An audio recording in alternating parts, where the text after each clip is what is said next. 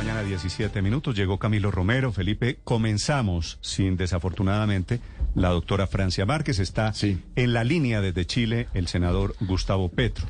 Pues entonces, de acuerdo con eh, lo que hablamos, déjeme hacerle la primera pregunta al doctor los, Petro. Los saludo primero a ellos, Felipe. Ajá, sí, quien señor. quiera participar de este cuestionario, quien quiera sugerirnos algunas preguntas, aquí estamos con mucho gusto para hablar con los candidatos esta mañana del Pacto Histórico. Ayer fue el turno de Equipo por Colombia, mañana lo será de la coalición Centro Esperanza. En Santiago de Chile, senador Gustavo Petro, buenos días. Buenos días, Néstor. ¿Cómo está usted? Bien, señor, ¿cómo está Chile hoy? Acá hace calor y un día muy soleado, es lo que veo por la ventana. Bueno. Muy, muy- aquí un poco más tarde que allá, dos horas más o menos. Le dijeron, sí señora, ya son las 9 y 18. Le dijeron lo de Francia Márquez, quiero que usted lo tenga claro. Francia Márquez que no puede venir por razones de salud. Mm, Pues no exactamente. Eh, hasta ahora estoy aquí iniciando mi labor en este celular, así que no sé exactamente qué está sucediendo. Pues, pues le cuento que tiene algún quebranto de salud. Doña Francia Márquez no estará presente. Camilo Romero fue gobernador de Nariño. Doctor Romero, buenos días. Hola, buenos días, Néstor. Cordial saludo para ti. Un saludo a Gustavo Petro, a quienes están en esta mesa de trabajo, a quienes también están desde otros lugares acompañando este equipo. Y mi saludo y mi abrazo a Francia Márquez y pronta recuperación. 719. Felipe, primera pregunta. Pidió Felipe Zuleta, senador Petro, que quería hacerle la primera pregunta, así que él abre esta ronda de conversación. Felipe, adelante. Gracias, Néstor. Doctor Petro, buenos días. Quisiera preguntarle cuál es su concepto de democratizar. Y lo digo con referencia a su frase de no vamos a expropiar, sino vamos a democratizar. Pues democratizar viene de democracia, así de simple. Significa, en el caso de la economía, que es creo a lo que se refiere, eh, que las condiciones para producir deben repartirse entre millones de colombianos. Eh, esas condiciones para producir son eh, educación, el conocimiento, que es el más clave elemento en el siglo XXI, el crédito, es el capital, el dinero invertido. eh, debe democratizarse para que millones de colombianos tengan esa capacidad al lado del conocimiento.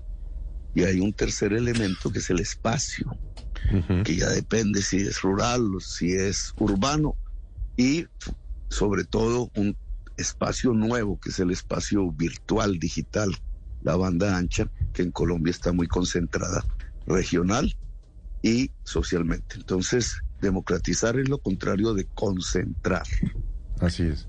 Sí. Concentrar en pocas manos, democratizar en millones de personas. Sí, pero ¿cómo va a democratizar? Y usted lo está diciendo. ¿Cómo va a democratizar, por ejemplo, al sector financiero? Eh, lo que se democratiza es el crédito, ¿no? Y, y- pero ¿cómo lo va a hacer? Es que crédito, para, para- Básicamente la, la fuente eh, del crédito es el ahorro, es el ABC del sector financiero. Entonces, eh, esa masa de ahorro del público eh, hoy se concentra en muy pocos créditos en Colombia. Eh, la gracia para que se desarrolle el capitalismo y la producción es que el crédito pueda llegar al último rincón del, del territorio colombiano.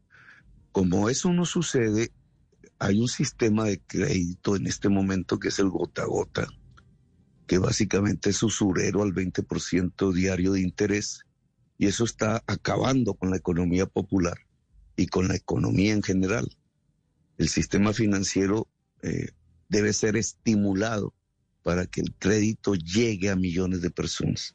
Para eso, el sistema actual, que es de banca privada, hay que fortalecer la banca pública, hay que fortalecer la banca virtual, hay que fortalecer la banca cooperativa y recrear sistemas de crédito de cajas locales que antes existían y se han venido a menos.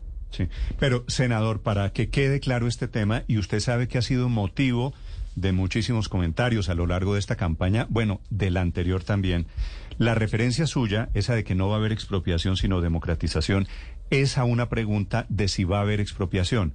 La figura de la democratización es, es una manera de presentar, de disfrazar la expropiación. Expropiar es quitarle la propiedad a alguien. Esa es la definición de expropiar. Democratizar es entregarle propiedad a millones. Es todo lo contrario. Pero tiene que quitarse no sé a alguien. Porque, no sé. No, señor. El conocimiento es elástico. Cuando usted le entrega conocimiento a millones, no se lo quita a alguien. Pero, no, pero, estamos hablando de, de una estamos propiedad. hablando de de un tierras, bien. de tierras o de empresas. ¿De qué estamos hablando, para ser preciso? Estamos hablando de las tres condiciones para producir riqueza, que desde el ABC de la economía es capital, lo dije al principio de su pregunta, capital, que es dinero invertido, es decir, crédito, conocimiento, que es la forma del trabajo fundamental en el siglo XXI, y espacios, que hay espacio rural, hay espacio urbano y hay espacio virtual, que es lo que se conoce como conectividad o banda ancha. Esos son los tres elementos fundamentales para poder producir y por tanto para generar riqueza. Si esos tres elementos están concentrados, usted tiene una economía raquítica que no logra desarrollar el trabajo, los puestos de trabajo ni la producción. Lo que yo estoy hablando aquí es de democratizar esos tres factores que son los fundamentales para generar riqueza. Y es lo que y dentro permite de esos tres factores, doctor Gustavo Petro, hace usted Sí. énfasis en el espacio rural y en el espacio urbano, es decir, la tierra.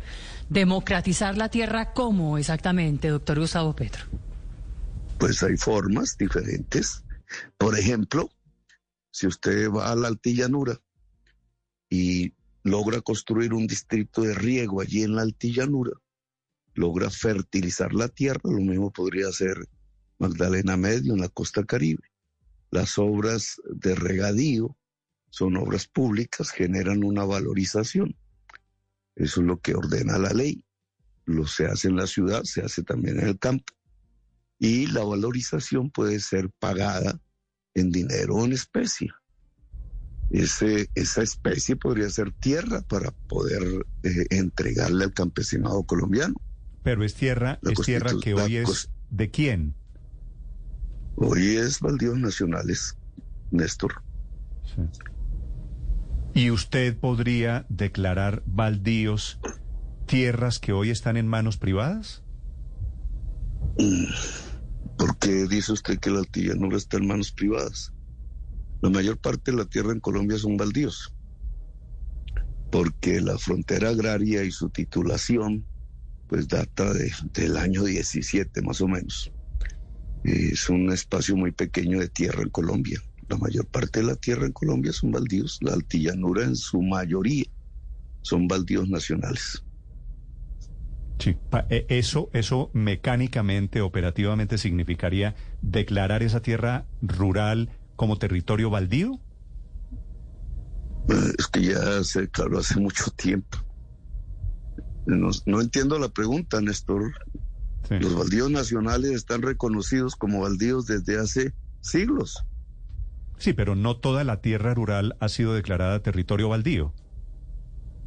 No, no toda la tierra. Ahora, si usted se refiere a propiedad privada, vamos a suponer en el Magdalena Medio, un latifundio de 30 mil hectáreas.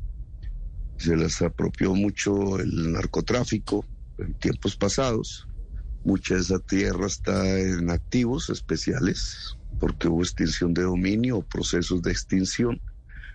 Eh, está en manos del de, eh, Estado, en las entidades que se designaron para eso. Esa tierra debe pasar directamente a la producción agraria. Y una forma de hacerlo es entregársela a campesinos, porque no? Pequeños y medianos empresarios, ¿para qué la tienes guardada inactiva en un fondo estatal que concentra billones de pesos en tierras que fueron extinguidas o están en proceso de extinción, por ejemplo? Mm. Y me refiero a un caso como el Magdalena Medio. Ahora, si usted se refiere a si las obras públicas que se hagan para fertilizar la tierra no son cobrables, pues la ley lo ordena. Tiene que cobrarse, ese es el principio de la valorización. Lo hacen todos los días en las, en las ciudades y se hace de vez en cuando en los, en los campos, cuando pasas una carretera o una autopista 4G, etcétera. Entonces, eh, no veo cuál es la, el problema. Sí, Se bueno, puede cobrar la valorización en alguna región o en alguna ciudad en dinero. En Bogotá muchas veces cobramos en espacio. Muchos de los espacios para hacer colegios, para hacer andenes, para hacer calles, que usted ve en la ciudad de Bogotá, por ejemplo, pero cualquier otro lo puede ver, son sesiones que entregan las urbanizadoras por ley. A eso se le Sí. denomina cargas en la ciudad. Senador, pero hablando de una extensión de tierra adquirida legalmente por un grupo de empresarios y que el gobierno eventualmente suyo considere que debe ser expropiada o democratizada, ¿cómo se haría en ese caso? Si se encuentra un sitio en la altillanura que no es baldío nacional, que consideran que es una tierra productiva para los campesinos, ¿cómo actuaría su gobierno? Mm, a ver, usted pronunció la palabra expropiar. Yo le he dicho que eso no está en nuestro programa. Sí, pero es que expro- expropiar y Y si democratizar la en si últimas es eh, similar por el hecho de que democratizar la tierra termina al final siendo una expropiación para entregársela a más Pero a ver, personas. a ver, a ver, a ver, a ver, lea el diccionario de la RAE y enséñeme de qué manera es sinónimo expropiar de democratizar, porque yo no encuentro eso. Mm, Pero ¿por qué Son le tiene miedo, senador Petro, y se lo pregunto a la palabra expropiar? ¿Por qué antes la utilizaba Pero, en su discurso y ahora no la utiliza ustedes- cuando es lo mismo que democratizar? Ustedes, ustedes lo usan todos los días y yo nunca lo he usado. no lo ha me usado, sí, lo ha usado en otras campañas. En esta campaña no lo ha usado, doctor Petro, pero en otras campañas lo ha utilizado. Jamás. Busque. una ¿No habló usted de expropiar las tierras de los ingenios azucareros en el Cauca hace cuatro años? No, eso lo dijo Vicky Dávila sobre lo que yo dije, pero yo no dije eso. Lo dijo fue Vicky Dávila. Si ustedes se creen sus propias mentiras, pues ya es un problema. Pero no me achaque frases que dicen ustedes que yo nunca dije. ¿No habló de expropiar, por ejemplo, a los Ricardo, Araujo en Cartagena? A ver, vamos por partes. Los hoteles de los que hablamos en Cartagena están sobre un territorio que es propiedad de las comunidades negras y titulados. ¿Dónde es que usted ve la expropiación? ¿No es a las comunidades negras? ¿O eso no es válido? Pero hoy tiene unos hoy tiene unos propietarios legales. Hoy hoy tiene unos propietarios legales esa tierra. Eh, la pregunta es, porque esta es una entrevista y no es un tema de opinión, la pregunta es, eh, ¿usted pretende que esas tierras en donde hoy hay hoteles en esa zona de Cartagena, por ejemplo, le sea quitada la propiedad a las familias dueñas para entregársela a las eh, comunidades afro que hace siglos eran propietarias de esas tierras? hace siglos sí tienen titulación. Y hubo procedimientos corruptos en notarías que desplazaron esa propiedad. Eso sí es una expropiación. Pero eso no son todos los hoteles de Cartagena, es un lugar específico, la boquilla. Entonces, eh, y hay otros lugares específicos similares. Eso no está, nosotros no propusimos expropiar, expropiaron a las comunidades negras. Y lo que dijimos allí era que era clave que los procesos de desarrollo turístico tuvieran en cuenta esas propiedades de las comunidades raizales para que hubieran eh, acuerdos con las comunidades para el desarrollo turístico. Exactamente eso fue lo que yo dije en el discurso. Senador Petro, hablando de el acceso y la democratización al crédito de la que habla, usted habla de tres patas de su, de su propuesta, crédito, espacios y educación. Esa, ese acceso al crédito, ¿cómo se haría de forma más democrática? ¿Usted intervendría a los bancos? ¿Usted abriría la puerta para que llegaran más bancos al país? ¿O de qué manera lo haría? Pongo el Banco Agrario en diferentes funciones a entregar crédito, donde el gota gota está entregando crédito.